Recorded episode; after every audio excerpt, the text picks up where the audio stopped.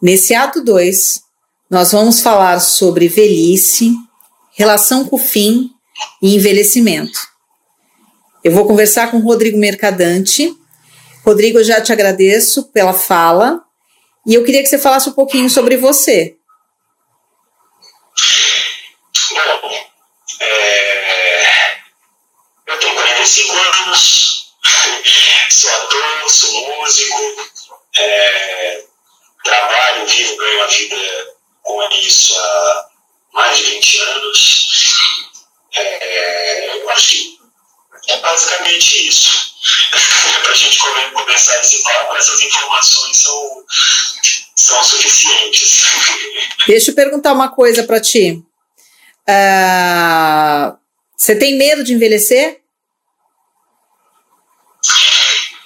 Você sabe que às vezes é, é, isso tudo é muito, oscila muito, né? Às vezes sim, às vezes mais, às vezes menos às vezes envelhecer um alívio também. É, eu estava pensando muito nisso, eu tenho impressão, assim, eu acho que isso deve variar muito de pessoa para pessoa por, por, vários motivos, mas é que eu tenho a impressão que cada um nasce com idade já, sabe assim? Eu acho que eu, que eu nasci mais ou menos com essa idade que eu estou chegando daqui a pouco. Eu acho que eu nasci meio mais velho mesmo. Então, é, por outro lado, eu estou sentindo cada vez mais uma adequação é, de mim comigo mesmo, sabe? Não sei como vai ser nos meus 60, nos meus 70 anos, mas até esse momento, passagem do tempo é, não tem sido tão terrível como, como muita gente diz. O, e também nem tão maravilhosa também. Está tá tudo seguindo dentro de uma, de uma mediania e que é agradável, sabe? Você sempre teve uma relação boa com o envelhecer, com a velhice ou não? Eu fui criado por velhas. Criado por duas avós. Uma avó bastante, morreu já com, com bastante idade, quase 100 anos, e ela morou comigo até os 18 anos. Então, e, e outra avó, não, é, mais jovem, mas também já faleceu, que eu também era muito próximo dela. É, eu só não conhecia o avô. Então, era, era, e eram relações que eu gostava de ter. Assim, tinha uma relação de amizade com a minha avó. Com, com as duas, mas principalmente com essa que morreu mais tarde e, e figuras muito importantes, assim. É, lembro meu primeiro poema que me deu foi a minha avó paterna. Por exemplo, ela gostava, ela sabia vários poemas de cor, e ela gostava de recitar para mim os poemas. O primeiro livro que eu ganhei na vida foi um livro de poemas, poesias infantis, lá do lado. É um livro terrível, assim, quer dizer, as, as poesias são bonitas, mas é um livro terrível porque é tristíssimo. Tem coisas, tem, tem é, são poesias assim, para a criança aprender a lidar com a morte mesmo, uma coisa. É, são, são Super astral, assim. É, eu sei de cor algumas delas até hoje, assim, e ela gostava de ler esses, esses poemas para mim. Coisa curiosíssima, assim. Ela gostava muito de poesia e, e ela contava uma história o poeta que ela mais gostava, veja só, porque eu fui criado, o poeta que ela mais gostava era Augusto dos Anjos. E ela sabia vários poemas do Augusto dos Anjos, que são poemas terríveis também, né? Acostuma a lama que te espera, que o homem que nessa terra miserável vive entre, entre feras, sente a necessidade de também ser fera. Seus poemas desde criança. E ela tinha conhecido pessoalmente o Augusto dos Anjos velhinho na cidade onde ele morreu e ela nasceu, em Leopoldina. Então, ela me trouxe, por exemplo, a, a ideia de poesia, né, que é uma paixão de muito tempo. Né? Então, isso fez com que eu tivesse um, uma intimidade com a velhice, eu não sei se facilita o ato de envelhecer, intimidade assim, não é um universo estranho. Eu acho que o universo da adolescência foi muito mais estranho para mim do que, do dos meus 30 anos até, até aqui, sabe? Uhum. Eu senti que eu tô ficando cada vez mais adequado a mim mesmo, assim. Você acredita que com o tempo a gente vai ficando mais leve?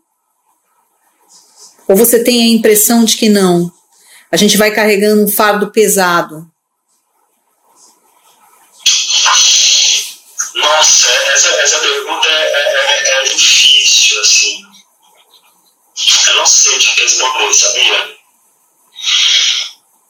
Eu acho, a gente já, a gente já conversou sobre isso, que eu tenho a, a impressão que no meu caso, é, é, o, o, talvez possa significar uma. pode significar leveza ou peso. Eu acho que, que a gente possa ter uma relação maior com a dúvida, com, com a dúvida diante da vida. Né? Eu, eu convivo com a gente muito, a gente, eu estou no meio do caminho, né? Se tudo, se tudo correr bem, eu estou no meio da minha vida. Quer dizer, dos 40 aos 45, posso ver 80, 90 anos, vamos dizer. Uhum. É, mas eu tenho a impressão que nesse meio do caminho eu, eu consegui mais dúvidas do que certezas. E acho que isso pode ser vivido tanto como preso quanto como, como uma leveza, uma libertação. Né? Eu lembro que eu resolvia a vida das outras pessoas com muito mais facilidade quando eu era jovem. Quer dizer, eu, eu, eu era capaz de julgar e apontar defeitos ou apontar as razões pelas quais as coisas não funcionam na vida,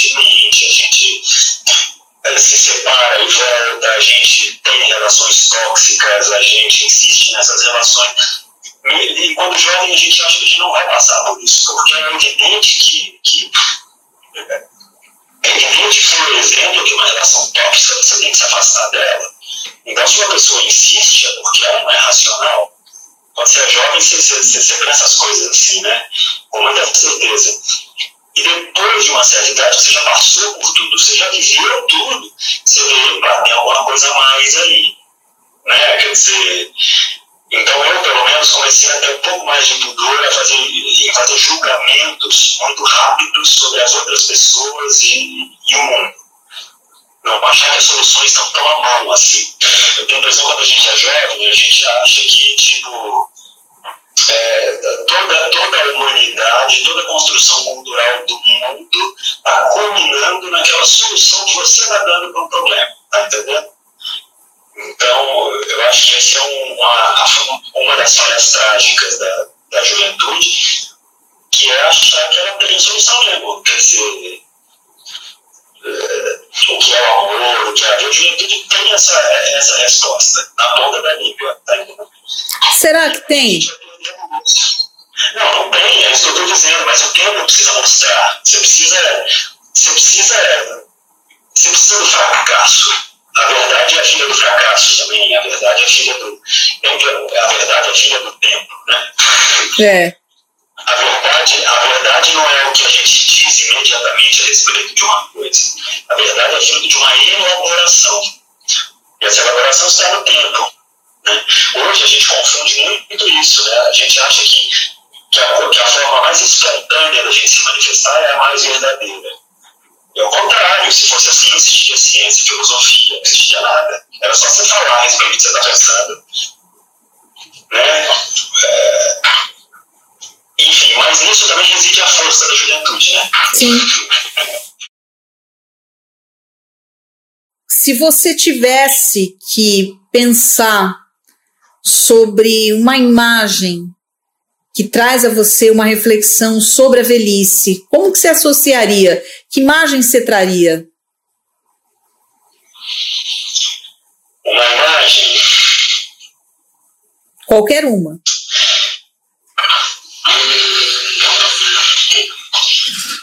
uma imagem, parece um, uma metáfora que me vem, foi, me veio imediatamente, assim, uma imagem, uma imagem sonora, a pátina do tempo. Como assim? Aquelas texturas que se faz em cima da, das paredes, assim, que o tempo vai fazendo esculpir o tempo. Aquela, aquela escuridão que aparece nas pinturas, por exemplo, das paredes. É, é, a ideia de escultura que o tempo faz. Assim, é, sabe aquele rosto bem fincado do sertanejo que toma sol, toma muito sol? Aquelas roupas que são roupas profundas mesmo, né? Sim. É um pouco essa ideia do tempo que vai esculpindo, assim, o tempo esculpindo o tempo como escultor. E é, é, essa, essa é ideia, o tempo escultor. É, é uma imagem. Então a gente pode concluir que cada ruga é uma história.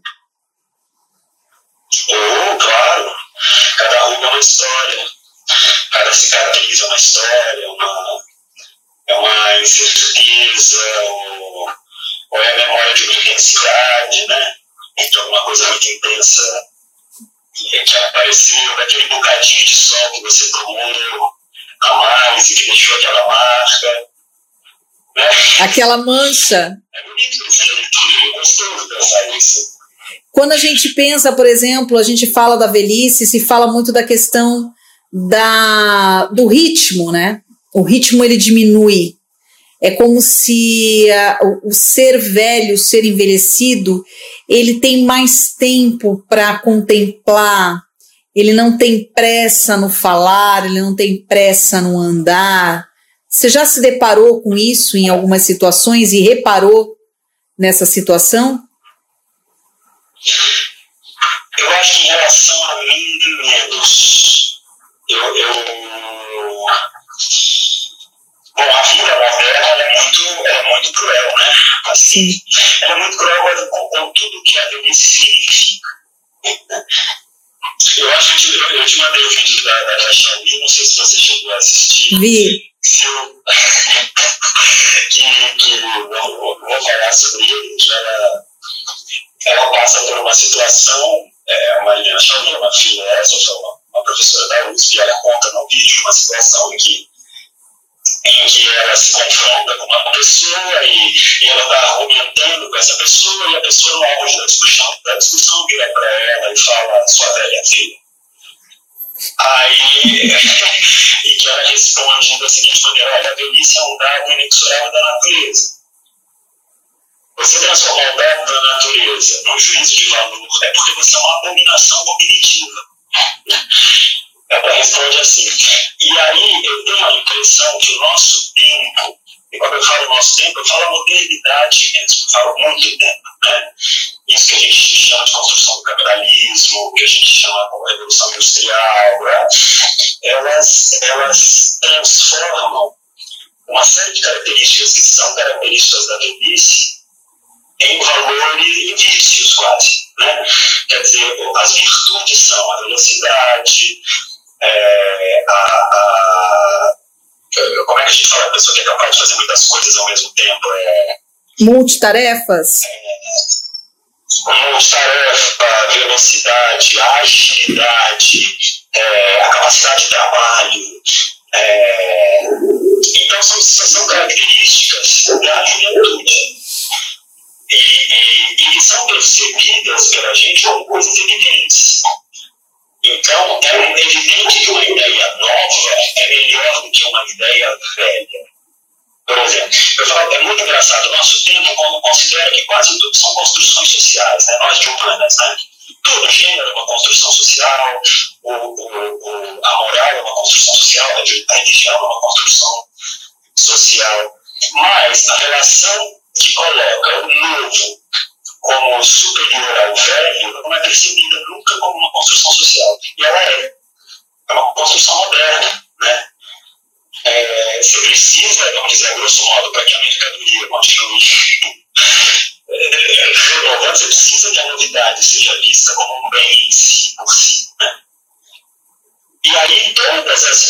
As, as, tudo que a velhice significa é percebido como um desvio quase como alguma coisa que tem que ser descartada, que é isso que você falou, a lentidão, o vagar, o demorar-se numa ideia, né?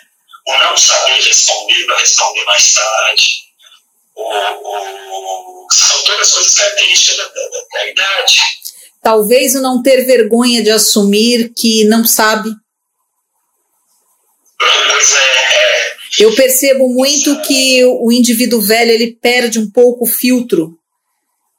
Ele se dá o luxo de falar o que pensa, ou ainda o calar-se, que acho que é até um pouco pior, né? Quando a pessoa idosa se cala diante de uma situação, eu acho que é, fala muito mais do que se ela opinasse.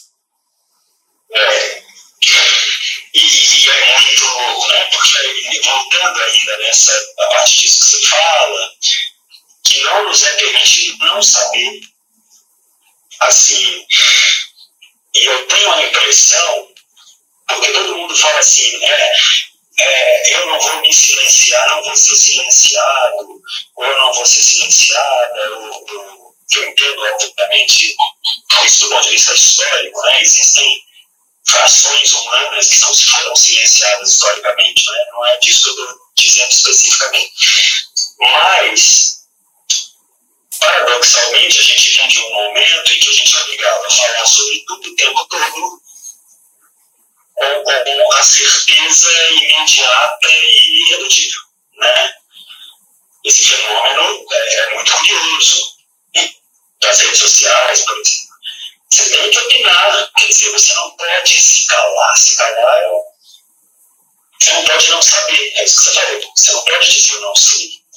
Eu vou, vou lembrar aquele pedacinho da, da, da fala do Ilo Kruger, que é um, foi um diretor de teatro quem eu trabalhei, que morreu 89 anos ano passado, que ele tem um, um, ele escreveu um texto uma vez que eu acho, acho um tratado de filosofia condensada, porque ele fala você está de cabeça, mas ele diz assim, quando eu digo não sei, uma porta se abre.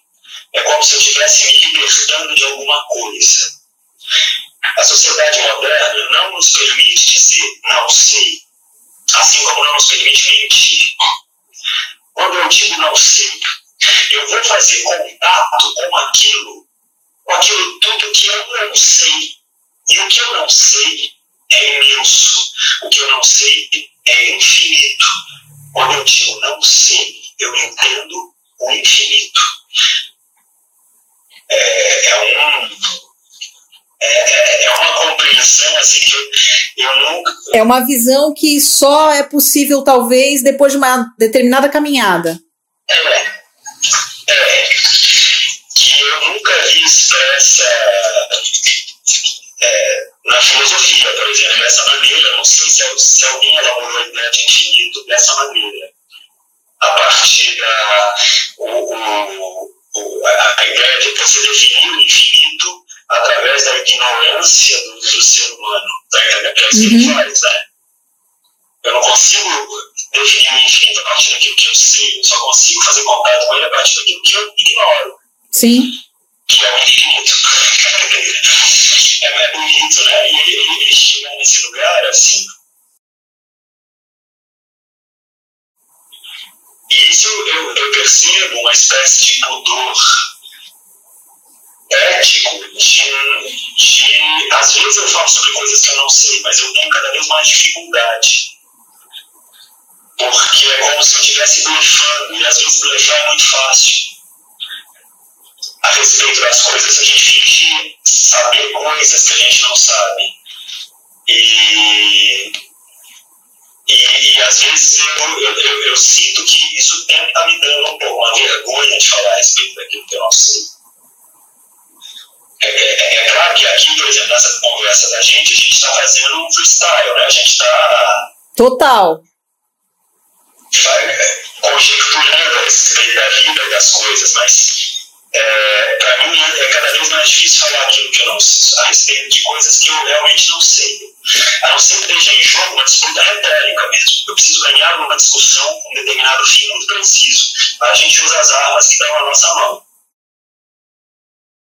Mas eu acho que, que envelhecer, não estou dizendo que traz isso para todo mundo, não. Eu acho que, mas eu acho que é possível que traga um, uma ética filosófica mais do que uma ética sofística, mais, uma, mais do que uma paixão pela retórica, pelo ganhar discussão, uma paixão pelo conhecimento, só você vasculhar a verdade mesmo, em alguma instância. Ou, ou simplesmente isso que você falou, se calar, simplesmente escolher não falar a respeito daquilo ou não pensar a respeito daquilo porque você já chegou à conclusão que aquilo é uma coisa que é insondável.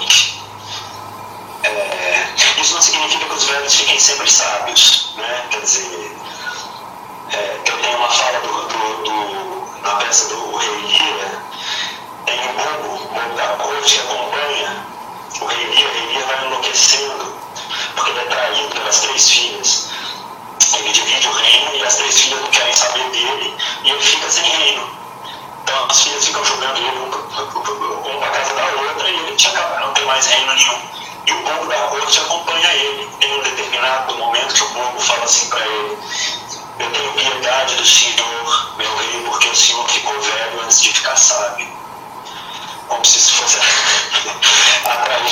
Uma tragédia anunciada, né?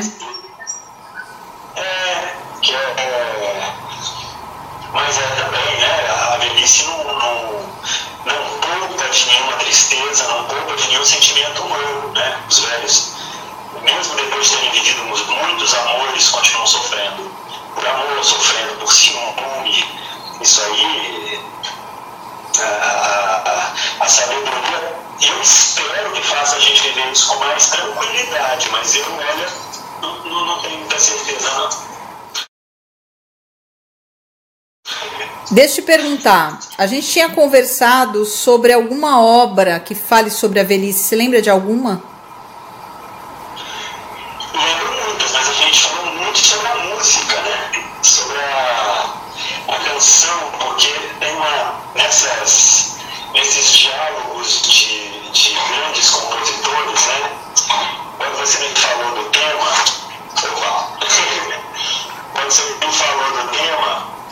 tinha acabado de sair aquele vídeo do Caetano, dele em quarentena comendo paçoca. E eu acho aquilo de uma beleza, né? Eu achei tão bonito aquilo, porque a, a, a mulher dele é um pouco chata, né? A Paula não é uma figura propriamente simpática. E, e ela fica aborrecendo ele. Eu acho que eles já estão até fazendo de propósito, fez muito sucesso, né? Mas você vê que ele não queria esse negócio de live, indignado com o fato de não poder sair, mas está respeitando e comendo a paçoca dele. Tipo, ali é o Caetano velhinho, né? Eu acho que para a nossa geração é louco ver o Caetano velhinho, né? É. é, é, é Parece que o, o, Caetano, a impressão que dá é que o Caetano, o Caetano, Gilberto Gil, eles iam permanecer da mesma forma, né? Eles compõem menos, mas a potência criativa é muito grande ainda. Sim. É, o Chico, com quase 80 anos, compôs uma canção no último disco que é uma das coisas mais lindas, que chama Caravanas. Que é uma coisa assombrosa, uma canção, tipo, incrível. Enfim, estou falando disso tudo porque tem, tem o Chico Buarque fez uma canção que chamou Velho, que é uma canção linda, mas ela é tristíssima, assim. Ela traz a ideia do velho que não realizou na vida o que ele gostaria realizado. E aí o Caetano responde a essa canção, fazendo, é, e comprou uma canção não, daquele velho que fez, sabe? Os seus cabelos tristeza de neon. Belezas, e alegrias passam sem um som. Eu vejo um homem velho rindo numa curva do caminho de Hebron, que ao seu olhar tudo que é muda de tom. Os filhos, filmes, livros, todos com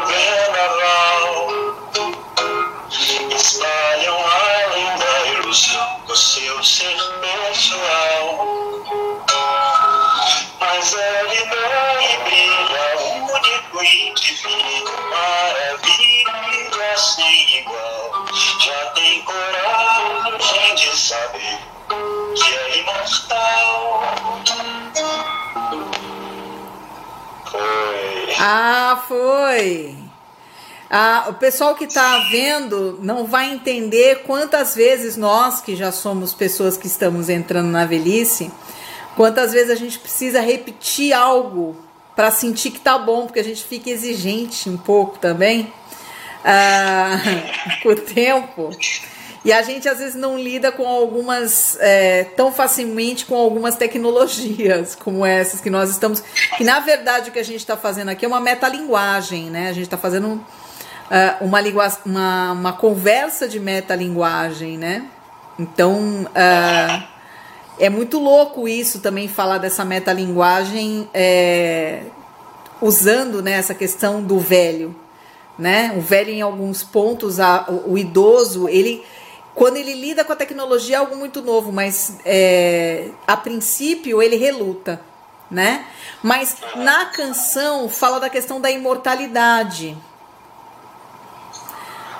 Como é que a gente lida com essa questão do fim, Rodrigo? Você pensa no fim? Você pensa na finitude?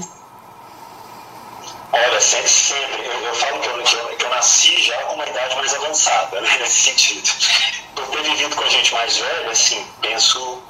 Sempre, penso, sempre foi uma questão difícil para mim. É, sobre a qual eu penso mesmo. Eu lembro muito criança. É, é, tipo, eu tenho a impressão que 8, 9 anos, pela minha memória, assim, um pouco antes, eu me lembro muito de eu tentando dar forma mental para o que, que era o, o, o nunca mais ou para sempre, sabe?